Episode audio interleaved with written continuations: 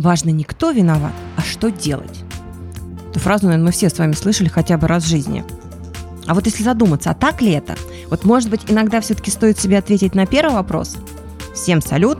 Это Юлия Павлухина и, наконец-то, 12 эпизод подкаста «Книги для лидера». Сегодня мы с Ириной Трофимовой, директором Центра бизнес-решений диалога, консультантом по организационному развитию, в этом контексте обсудим одну культовую книгу «Лидерство и самообман» от Института Арбингера. Эта книга, вот если так вспомнить, наверное, уже года три ждет своей очереди в моей библиотеке, но пока бэклог на ближайшее чтение как-то не попало. Почему? Может быть, я хочу предаваться самообману? Ну, если серьезно, посмотрим после интервью. Поехали. Ирина, доброе утро. Доброе утро, Юлия. Я пока готовилась к интервью, нашла вот есть книга «Лидерство и самообман», а есть книга «Лидерство и забыла. Самооправдание. Да, и самооправдание. И я вот, вот у меня такое да. сложилось ощущение, что это разные версии вроде, но как-то и издательства разные. Вот можете немножко пояснить? То есть мы какую из них сейчас обсуждаем? Мифовскую или вот другую? О, такой технический вопрос, да, и это история этой книги, потому что одна из версий, скорее всего, это книга «Лидерство и самообман. Жизнь свободная от шор», то, что мифовская, это а, более расширенная. Угу. Чем меня привлекла эта книга? Она основана на исследовании.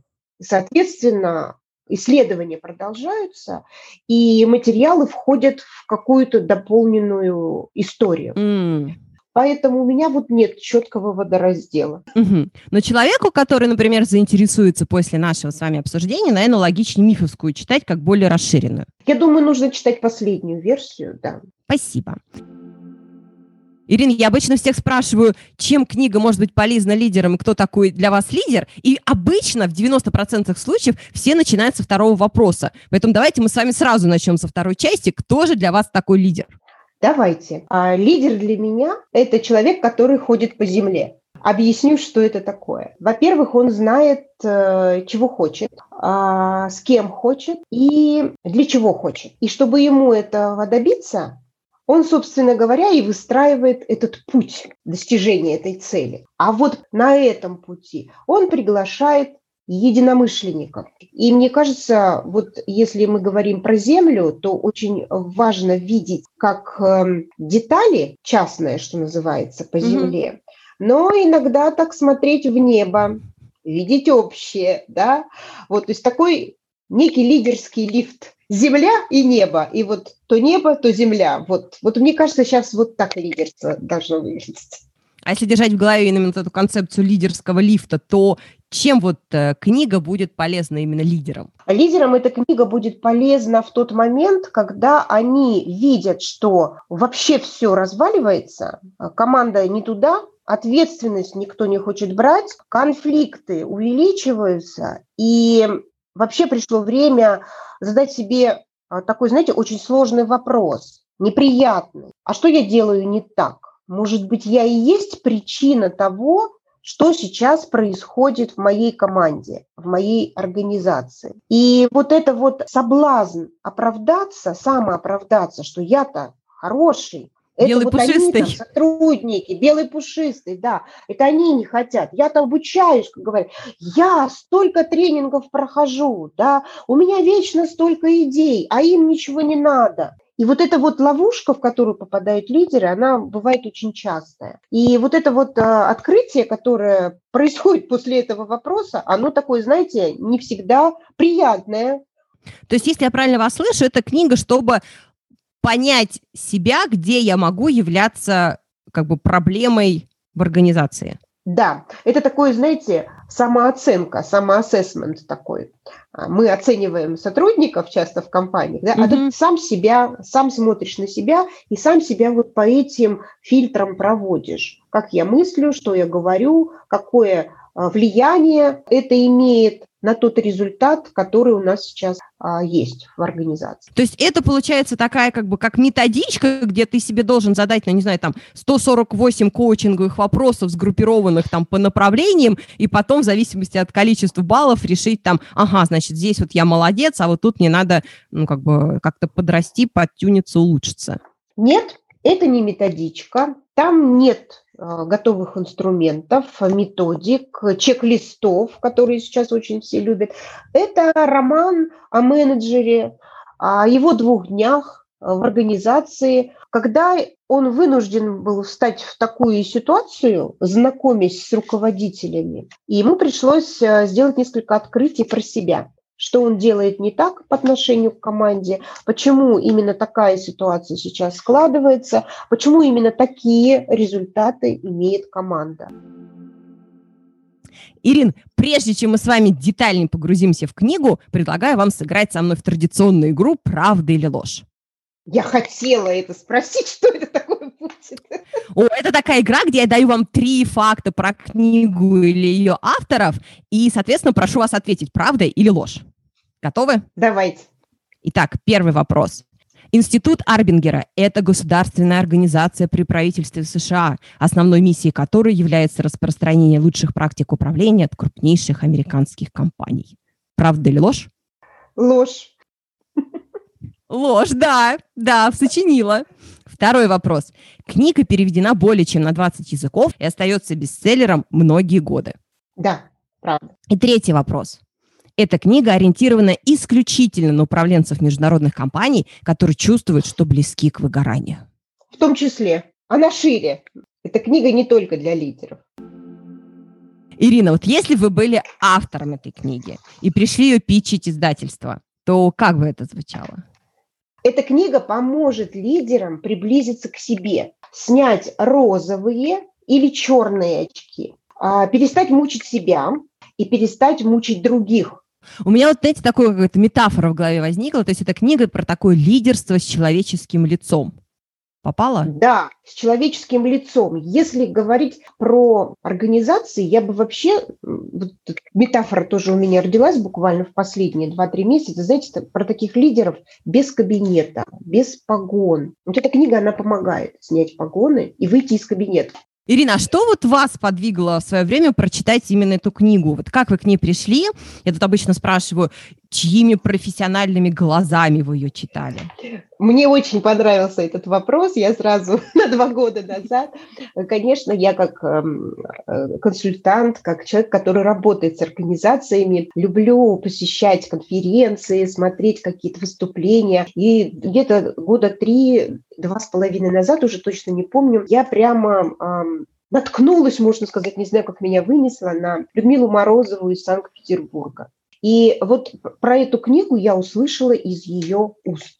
Я посмотрела на эту книгу, конечно, прежде всего глазами специалиста, профессионала, да, консультанта, который работает с организациями и с руководителями. Я ее прочитала несколько раз, где-то отрывочно, где-то целенаправленно, где-то в целом. И я стала смотреть на нее просто как человек. Думаю, боже, как интересно. И одна из, одна из цитат, которая прям мне понравилась, это авторы пишут, что нам нужно вирус или микробы самооправдания, которые быстро распространяются по всей организации, остановить. Вот вирус самооправдания. И вот цитата, которая меня прям, вот она такая сквозная, что угу. действительно нужно останавливать распространение микробов. Что нам мешает? Это может быть, кстати, какой-то эмоциональный микроб в компании. Может же быть? Может. И информационный микроб в компании может быть? Может. В семье то же самое. Если мы продуцируем какую-то негативную эмоцию, она начинает потом по поколениям. Вот он, вирус пошел. Да? Ирина, а вот если на организацию посмотреть так вот иерархически, да, то с вашей точки зрения, вот кому, для каких ролей, может быть, вот в организационной структуре эта книга будет полезна вот в первую очередь? Кому вот ее прям вот must read? Еще вчера. Вот must read – это, конечно, те, кто number one.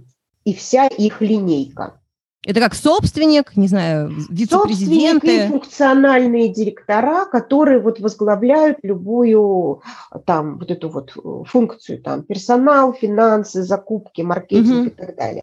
Потому что у них большой масштаб влияния на организацию. Ирина, а как вы думаете, есть какие-то предпосылки, чтобы человеку эта книга зашла? Мне кажется, эта книга особенно должна зайти тем, и а, услышат ее те, кто вот уже понимает, что надо, знаете, как это такое, перезагрузиться, пересобраться, ну что-то такое с собой сделать. Уже mm-hmm. невозможно, невозможно ждать, что что-то, кто-то за меня это сделает. Цитату вы мне уже дали, как бы еще раз спрашивать не буду, но все-таки попрошу такой, знаете, обзор содержания дать вот крупными mm-hmm. такими блоками, мазками, там буквально, я не знаю, 3-4, вот что все-таки человек, который вот понял, прочувствовал, про что книга, что он там конкретно найдет. Вот как я теперь, теперь я уже, сколько вешать граммов? Итак, там есть три ключевых вопроса в книге. Что такое самооправдание? Второе, механизм показан на уровне диалогов, опять-таки, как мы туда попадаем, в эту коробку самооправдания. И третье, как выбраться. Но там нет раз, два, три да, я уже говорила, угу. но все книги вокруг этого. Теперь, если подвести некий такой итог, вот а, не вдаваться в детали содержания, в каких организационных или, может быть, межличностных проблемах это может помочь? Первое – это очень частые запросы, не берет ответственность на себя. Сотрудники, руководители, вообще команда да, первый момент. Второй момент. Если есть межфункциональные конфликты. Третий момент – это работа в команде.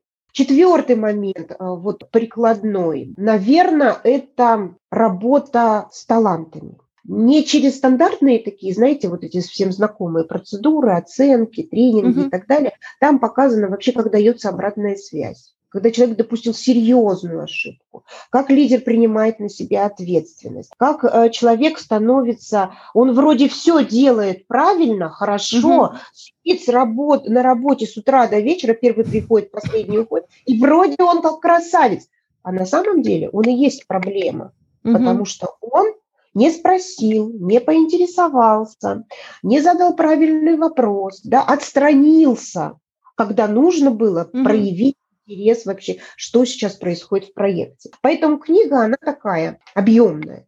И, конечно, она вокруг именно процессов и людей. Ирина, вот вы сказали, что много примеров а, таких как бы бизнес-кейсов, да, вплоть до диалогов, но книжка импортная. Вот как это, не могу не спросить, а нет ли какого-то такого ощущения, что это вот больше про них, а мы-то тут другие? Знаете, это вот мой любимый вопрос. Приведу мастер-класс свой. Работали с руководителями по теме нематериальной мотивации. И был сложный момент, что тоже, по-моему, какой-то то ли 14, то ли 15 год кризиса. И я такая на 5 лет младше, помоложе, молодая, неопытная. Давай людей грузить такими. Там что-то, какую-то мы концепцию рассматривали. Автор как раз э, оттуда, из США. И, конечно, наши люди, когда вот этот кризис в 2014 году, что вы все иностранные слова, что вот это вот про них, а что же про нас? Я сначала пришлось дышать, да, потом я что-то так успокоилась и говорю, скажите, пожалуйста, какой у вас телефон? Он так, Samsung. Я говорю, окей. Скажите, пожалуйста, а сколько у вас пар джинс? Он так, три. Скажите, пожалуйста, какой марки у вас холодильник? И кто-то уже понял. Да, есть такое до сих пор, да, что это не про нас, это все про них. И, конечно, есть такая ловушка, все на менталитет, опять-таки ловушка, все на менталитет. А, спихнуть, простите, угу. да?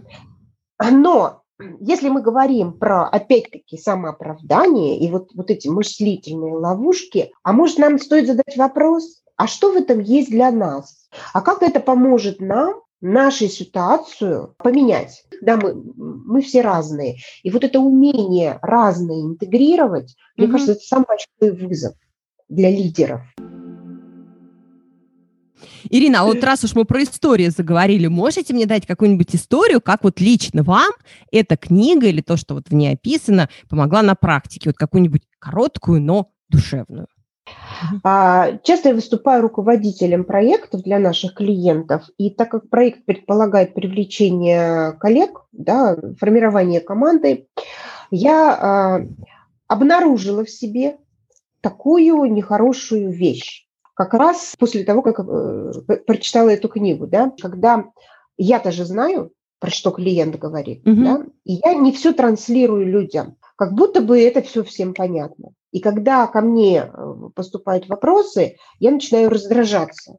И внутри у меня такой этот, ну что, это же все понятно, да, ну mm-hmm. что тут спрашивать-то? Идите и делайте. И когда я э, это отследила, вот mm-hmm. через эти диалоги, я поняла, что я а, не передаю свою картинку людям. Mm-hmm. После этого я стала а, формировать некие такие, скажем так, а, взялась за процесс, чтобы облегчить а, работу людям и чтобы мы быстрее произвели продукт папка, таблицы, файлы, стандарт, шаблон. Сначала они, конечно, Ира, ты как мистер Табличкин. Опять табличка, mm-hmm. опять что-то это. Я говорю, коллеги, давайте мы все вот по одной структуре все сделаем. И потом, когда мы все это собрали, вот уже в одну такую историю, mm-hmm. да, вот реально у всех все пригладилось, картина общая, у меня какого-то внутреннего напряжения не было, люди как-то а, понимают, они уже са- сами стали предлагать и работать быстрее, и структурирование, и вот этого угу. вот внутреннего, внутренней конкуренции, она ушла. Ну и в финале традиционным вопросом лайфхак про чтение. Пять лет учебы на филологическом факультете, еженедельное посещение книгохранилища вот со всеми этими трубами, mm-hmm. когда нужно было записочку, и там что-то тебе вытащат. Конечно, сформировала мой интерес там, к художественной литературе. И у меня одно время, когда я только начинала заниматься вот а, этой а, консультированием, конечно, фокус сменился бизнес-литературу. И я поняла, что я себя просто вот пере-пере-пере насытила. Угу. И сейчас у меня а, чтение выглядит из трех видов. Первое – по зову, чтение по зову. Вот захотел и прочитал. А второе – чтение – это по необходимости. Но это чтение по необходимости, оно потом тоже переходит в чтение по зову. Потому что если тебе нужно что-то найти по какой-то прикладной задаче, mm-hmm. я что делаю? Я лопачу все, чего там есть, смотрю, какие отзывы. Если есть возможность связаться с авторами, а сейчас вот за последнее время буквально несколько очень интересных э, книг написано людьми, которых ты прям ну, вот, практически знаешь лично да, и вот если есть возможность связаться или посмотреть какие-то отзывы, это вообще шикарно. И, и третий момент, лайфхак, это вот когда вот эти книги прикладные, они переходят, эм, знаете, такие есть такие настольные книги, они вот э, из разряда инструментальных. Есть у меня такая книга, называется «Семь основ консалтинга». Она прям у меня лежит все время на столе, и как только у меня какой-то проект или переговор, я не понимаю, зашла в тупик, что делать дальше, угу. я прям открываю и смотрю на нее. Это тоже книга по зову. Но когда-то она была книгой по необходимости. Ирин, спасибо вам большое. Спасибо за интервью. Я вот сижу все размышляю, захотелось мне прочитать книгу или нет, она у меня есть. Успехов вам! интересных книг, ну и хорошего дня. Спасибо огромное, Юлия. Очень интересный опыт, очень интересное интервью. И да, прочитайте. Это был 12 эпизод подкаста «Книги для лидера». Слушайте, ну как же быстро пролетают 20 минут. Ладно, традиционные призывы. Подписывайтесь на подкаст. Э, кстати, знаете, в чем оказывается польза от подписки на подкаст именно для слушателя? Но для подкаста все понятно. Чем больше подписок, тем выше рейтинг. А для слушателя?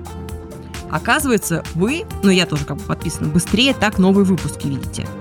А какая польза от написания рейтингов отзывов слушателям? Не знаю. Ну, разве что выразить свое мнение миру, положительные эмоции от поддержки понравившегося подкаста. В общем, друзья, большое-большое спасибо, что слушаете. Хорошего года, недели и до встречи в следующем эпизоде. С уважением, Юлия Павлухина, ПМ, полюбивший фасилитацию.